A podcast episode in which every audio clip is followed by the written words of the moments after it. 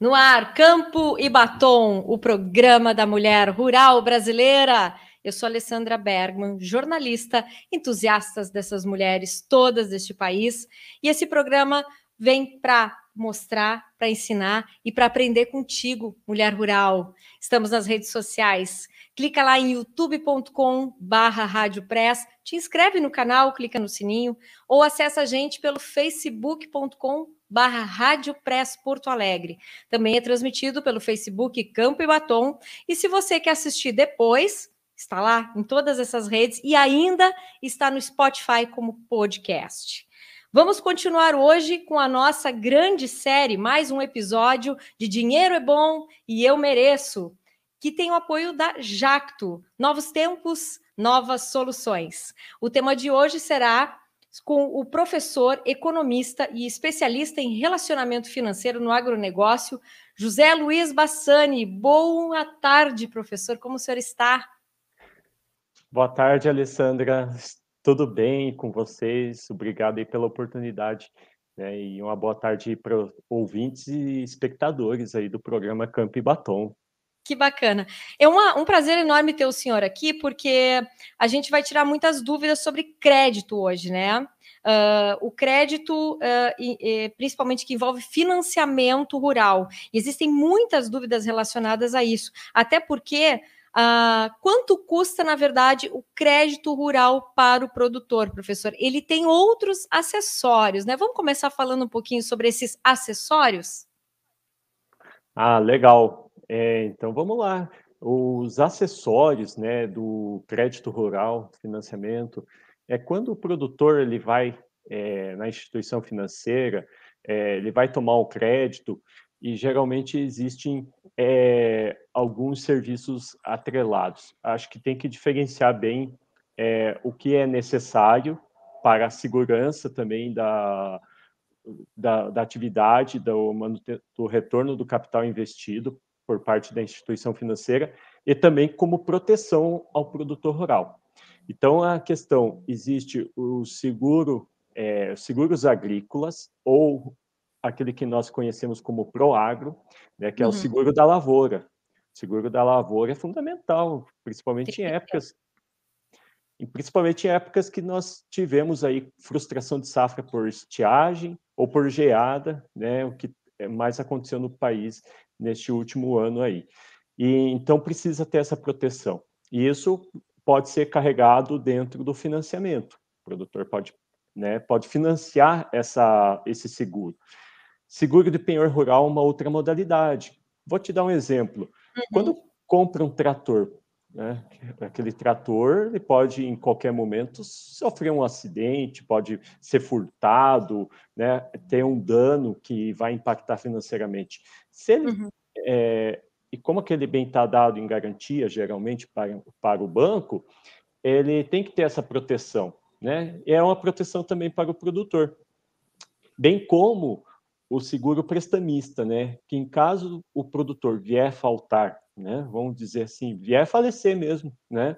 É, nesse caso, o seguro quita o financiamento, evita uma dor de cabeça maior para os familiares.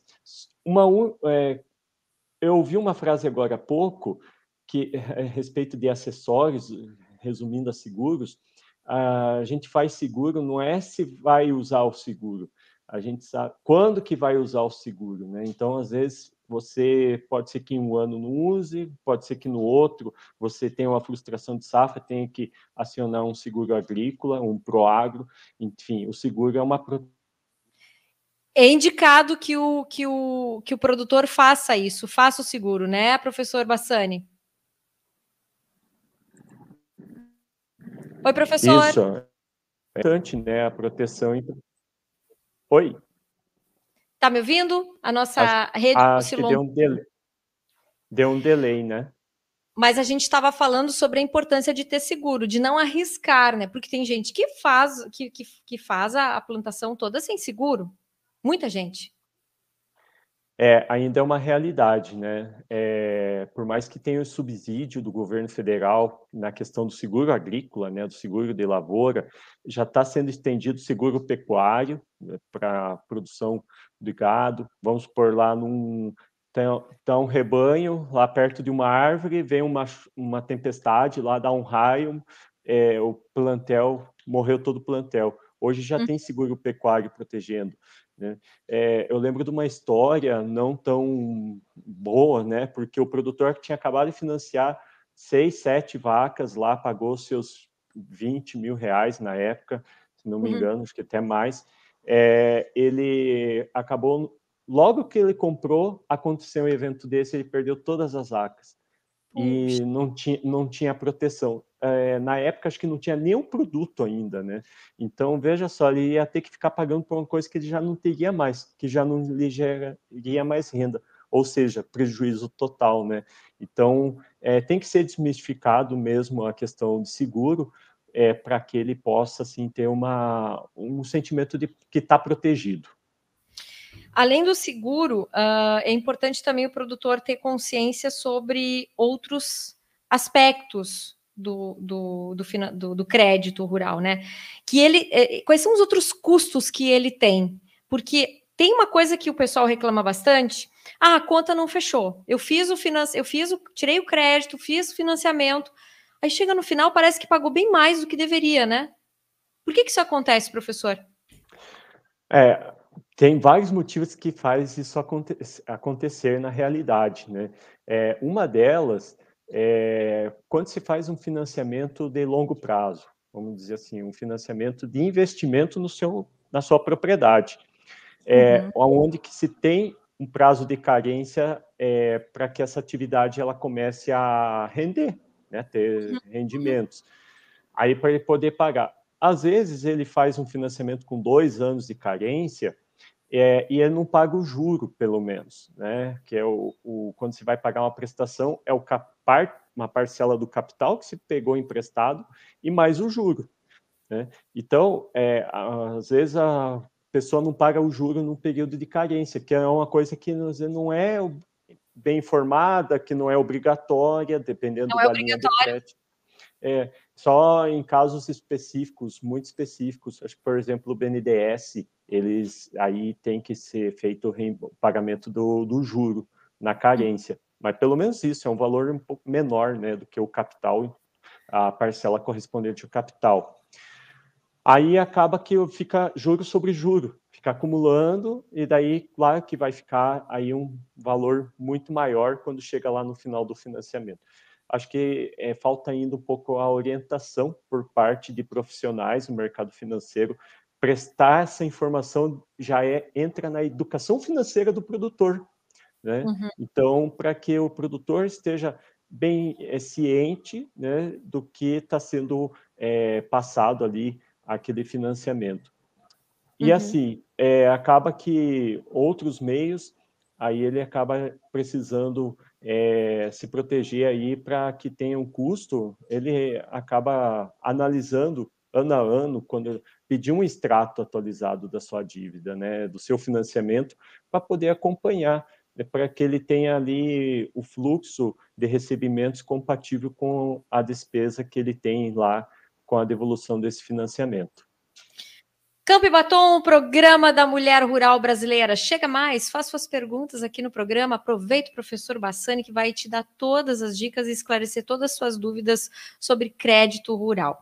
Professor, o que, que ainda está incutido no crédito rural além do custeio?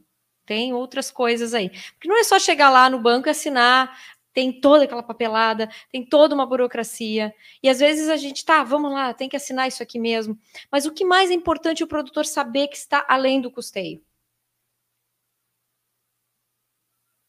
Tem, é, Alessandra, tem, claro, é, nós falamos de acessórios, nós falamos de juros, né, é, o pagamento é, das parcelas, ou principalmente quando se vai contratar custeio, existe aqueles que se chamam é, os penduricalhos, né? Às vezes é que é, é onde tem que estar tá muito claro o que, que é o que, que é venda casada, né? Hum. E o que, que é algo que é complementar, né? Um, oferta que é a reciprocidade bancária, né? Na verdade, né? Que é o termo mais utilizado.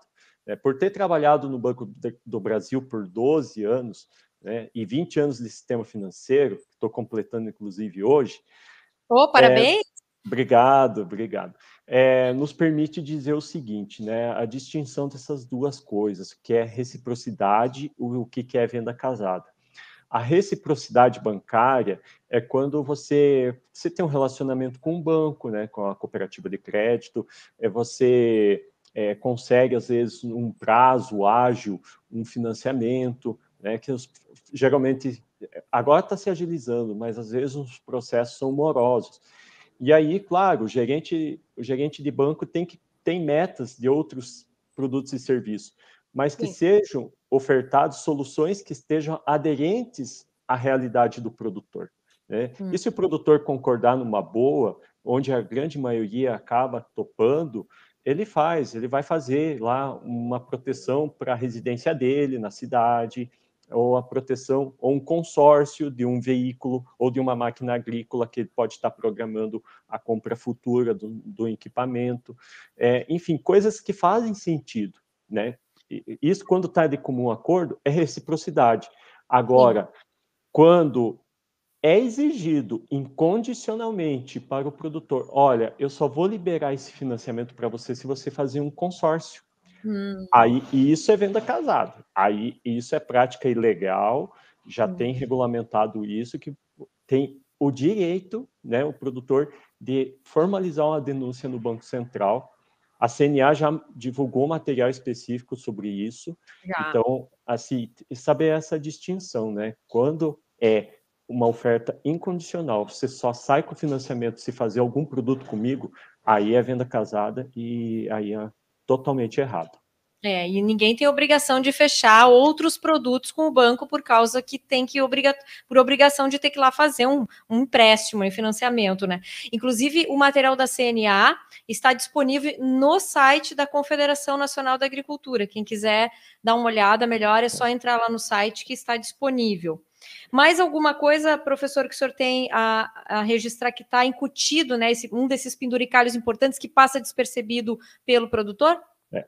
Uma atenção especial que nós já falamos, que é a questão do seguro.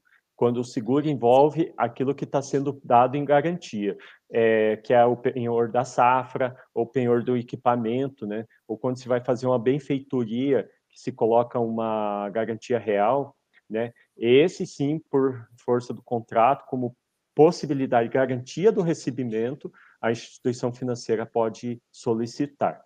Então, esse é um caso que já está, assim, faz parte dentro da regra. Professor, ah, uma pergunta que fizeram, já deixaram aqui no nosso programa, acho que assim, o senhor já respondeu em parte aqui, é por que se paga tanto juro para fazer um financiamento, um crédito, um crédito rural?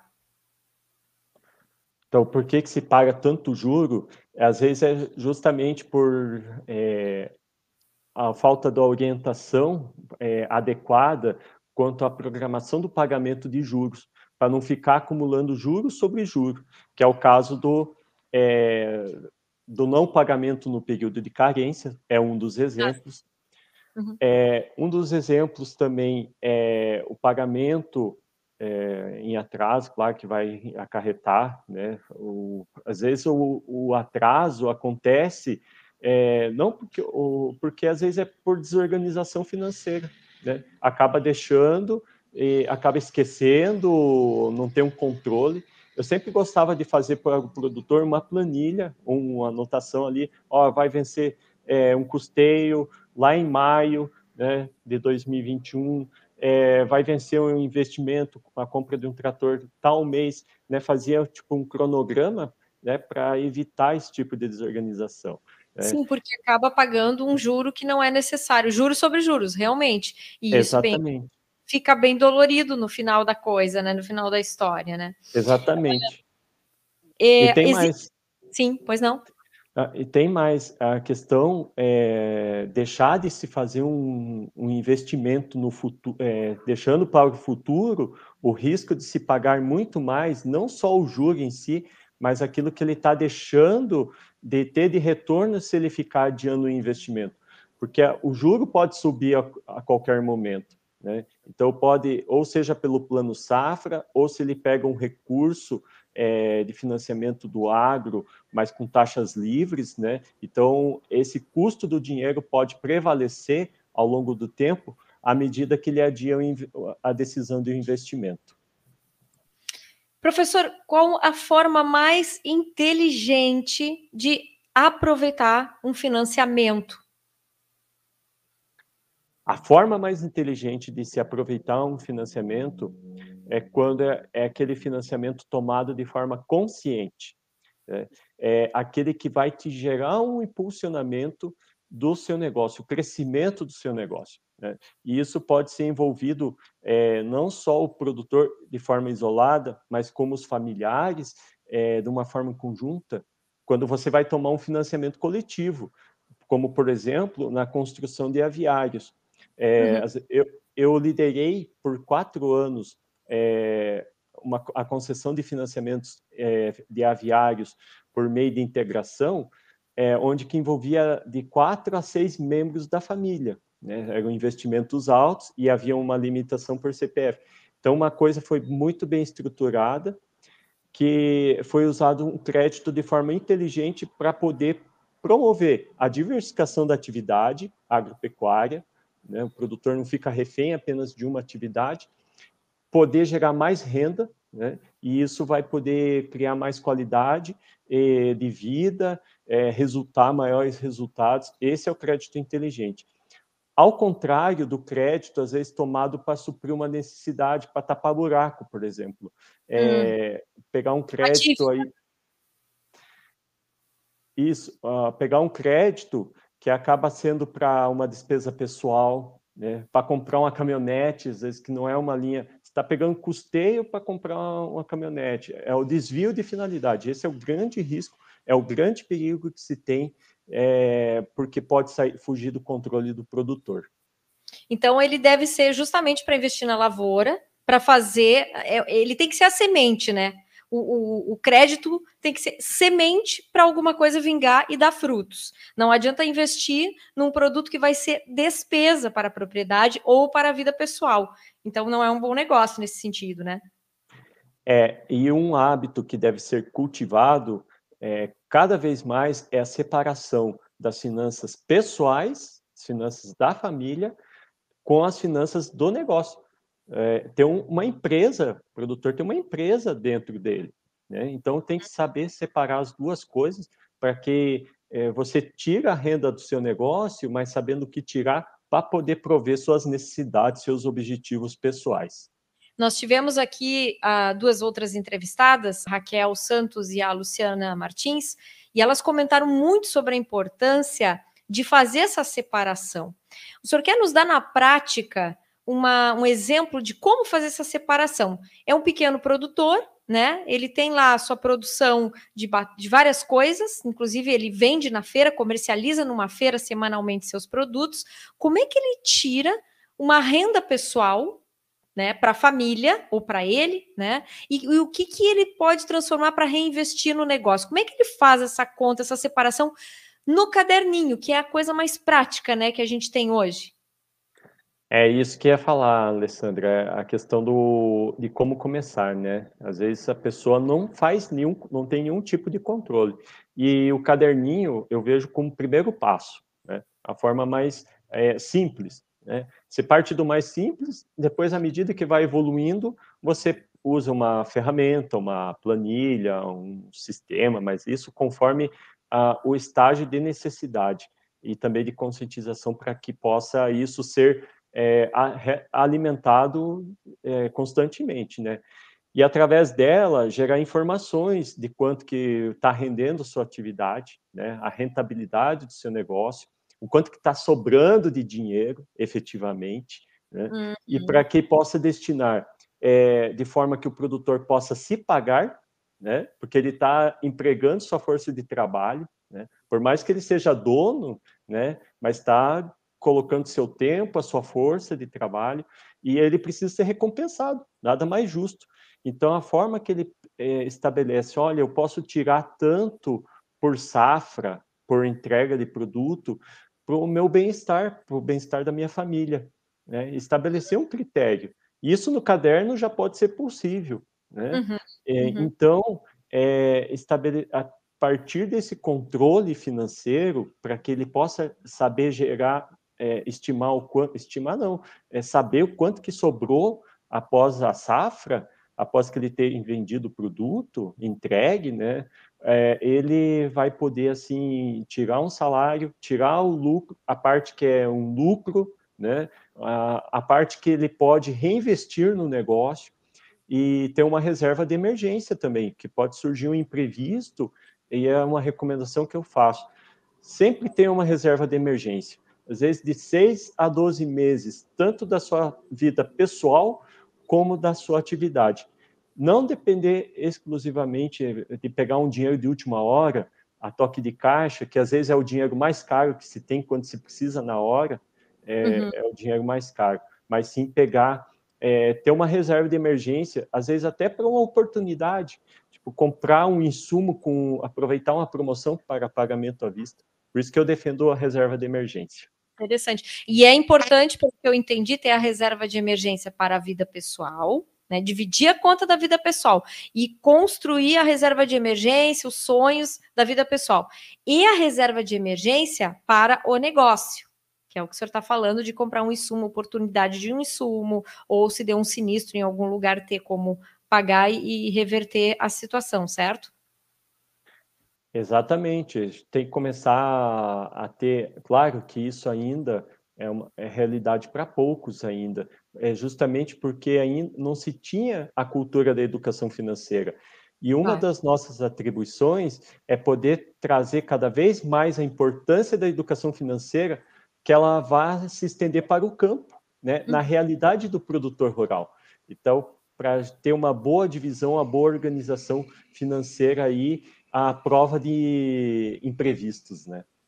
Isso aí. O senhor falou em educação financeira, né? A gente está fazendo essa minissérie Dinheiro é Bom e Mereço para justamente auxiliar os produtores, as produtoras, nossas ouvintes principalmente, sobre como começar, né? Dar um start, um norte para a gestão financeira. O senhor tem dicas de lugares, sites, aplicativos que podem auxiliar nessa educação financeira para o produtor rural?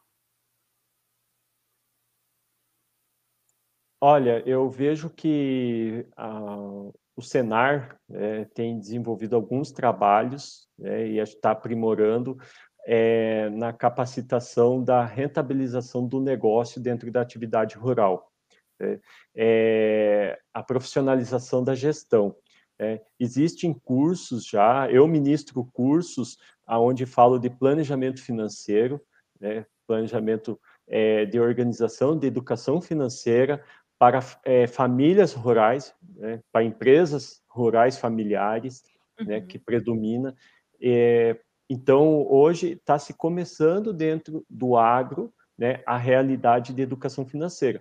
Claro que nas redes sociais tem conteúdos assim mais abrangentes, falando sobre é, poupar, né, de guardar dinheiro, investimentos, cada vez tem os ícones aí do, das redes sociais, né, mas aí o tema específico para o agronegócio é, é algo que eu identifiquei que ainda está se começando, está engatinhando, mas que a gente pretende aí a cada vez mais trazer esse nível de informação, de conhecimento para o produtor que possa aí tomar suas decisões com maior clareza. Campo e Batom, o programa da mulher rural brasileira. Imagine levar a máquina dos seus sonhos direto para sua propriedade, sem precisar juntar o valor total de uma só vez, o custo mais baixo e ainda por cima sem juros. Inúmeros produtores já realizaram isso com o Consórcio Nacional Jacto. São parcelas flexíveis e planejadas para você comprar sem abrir mão daquele dinheirinho guardado para outras necessidades. A liberação é de 100% do valor do bem. Os consórcios agrícolas cresceram quase 21% no último ano e você pode fazer parte disso. Deixe o Consórcio Nacional Jacto cuidar de seu futuro no agro. Jacto, novos tempos, novas soluções. Aproveito a deixa da Jacto para dizer que o nosso próximo assunto de dinheiro é bom e eu mereço será no dia 20 de dezembro e a gente vai trazer um especialista para falar sobre consórcios. Professor Bassani, mais uma pergunta. Uh, como a, o produtor faz para tirar a renda de, da renda dele, nunca se sabe qual é o valor. Ah, é um percentual? É um valor fixo? É um valor que ele tem que ser flexível conforme o valor que entra, né? De entrada eu pego um percentual. Como é que ele separa o valor que deve ser para a vida pessoal do negócio, com tendo como, como o, o fruto o negócio, né? É, isso é, um, é muito importante porque assim não existe uma resposta pronta. A resposta pronta é, depende da realidade de cada um. Uhum. É, é claro que ela primeiro tem que ser medida. É, qual que é a sua realidade financeira? É, você é, geralmente as pessoas fazem o seguinte: elas primeiro avaliam quanto que é de, tem de despesas pessoais para daí tirar uma renda que venha a suprir as despesas pessoais. Pois é. é. É, e só que às vezes a, essa despesa ela pode estar muito alta ou fora da realidade, né? O que pode provocar aí, dificuldades financeiras no futuro.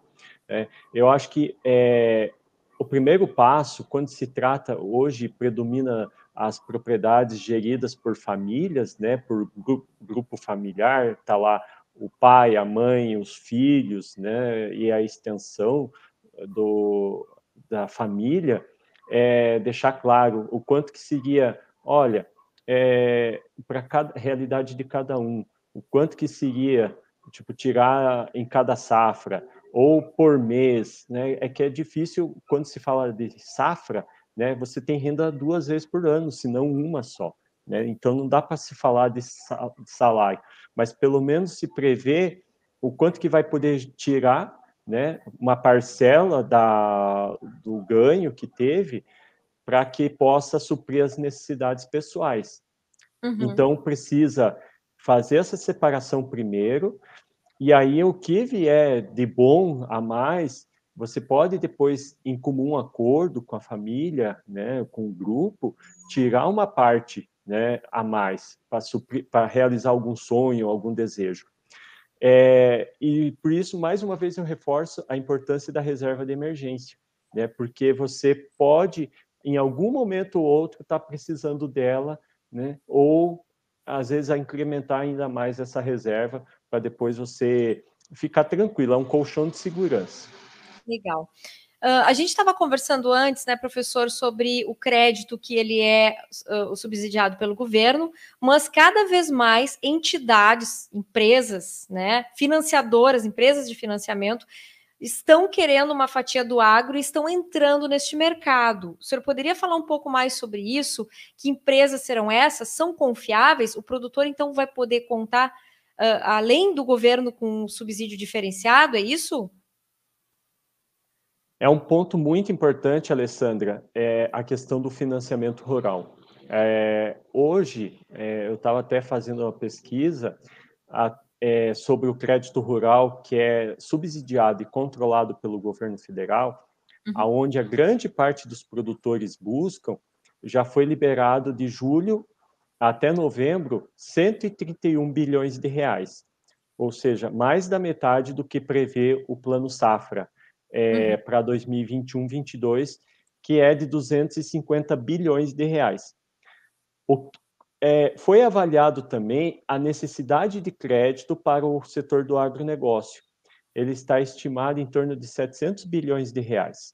Então, ou seja, é, não tem dinheiro com recurso, com juros subsidiados suficiente para atender toda a demanda. E aí, aonde que o produtor vai buscar?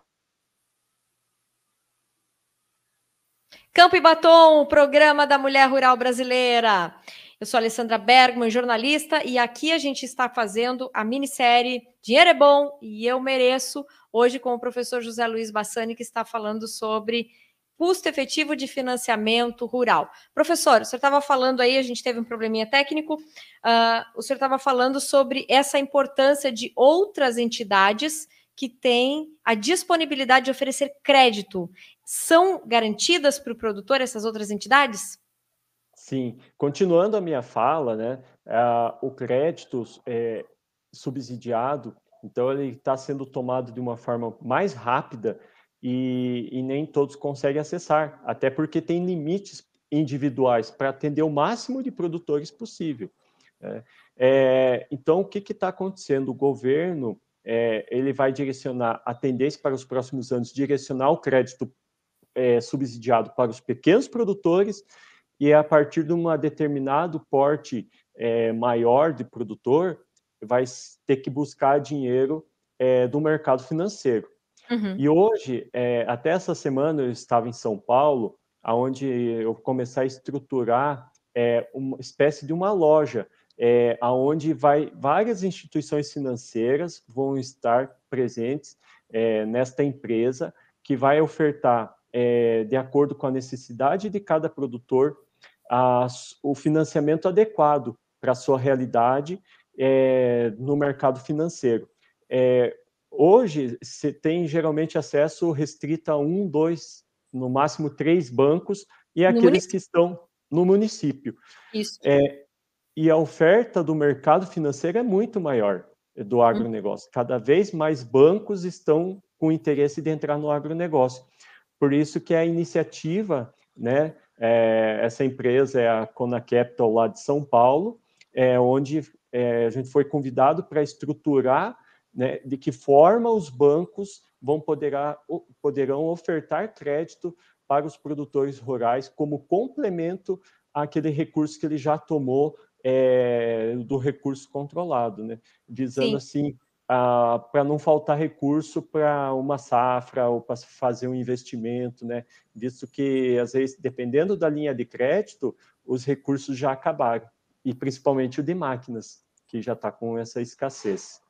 Então, essas entidades financeiras, que podem não ser bancos também, né, professor? Podem ser outros tipos de financeiras, vão poder oferecer, e inclusive o produtor não precisa estar alocado na mesma, no, mesmo, no mesmo município que, tá, que, a, que a financiadora está oferecendo o dinheiro. Isso pode acontecer a nível de Brasil, em qualquer lugar. Posso estar no Paraná e pegar um financiamento no Rio Grande do Sul, é isso? Isso, pode, isso é possível, será possível, né? Porque será um atendimento, não é um atendimento virtual, se, se, se prezará pelo relacionamento com o produtor, né? Ouvir a necessidade, ouvir o que o produtor precisa, é, na sua realidade e na capacitação, né, na captação de recurso, é, o interesse é de procurar o, o, melhor recurso com a menor taxa de juros e com as melhores condições que estejam compatíveis com o sistema financeiro, com o mercado, que seja justo para o produtor. Então é isso que a gente está buscando. Campo e Batom, o programa da mulher rural brasileira. Você viu só esse assunto com o professor Bassani? Gostou? Pode ser um próximo capítulo de Dinheiro é Bom e Eu Mereço 2022. Que tal? Comenta pra gente lá nas nossas redes sociais se você está gostando desse programa, o que você achou e o que mais você quer saber sobre Dinheiro é Bom e eu mereço. Professor, a gente vai ter que encerrar nosso programa, já estamos com tempo aqui já na medida. Quero agradecer muito a sua presença e que o senhor volte aqui para nos dar mais dicas financeiras. Muito obrigada, viu? Eu que agradeço, Alessandra, uma satisfação poder estar aqui participando, né? E estamos à disposição aí para conversarmos mais a respeito e sobre outros temas aí, estamos à disposição também para ouvir os produtores rurais aí de todo o Brasil. Muito obrigado. Este foi Campo e Batom, o programa da mulher rural brasileira com a série Dinheiro é Bom e Eu Mereço, que tem o apoio de Jacto, Novos Tempos, Novas Soluções. Até o próximo programa.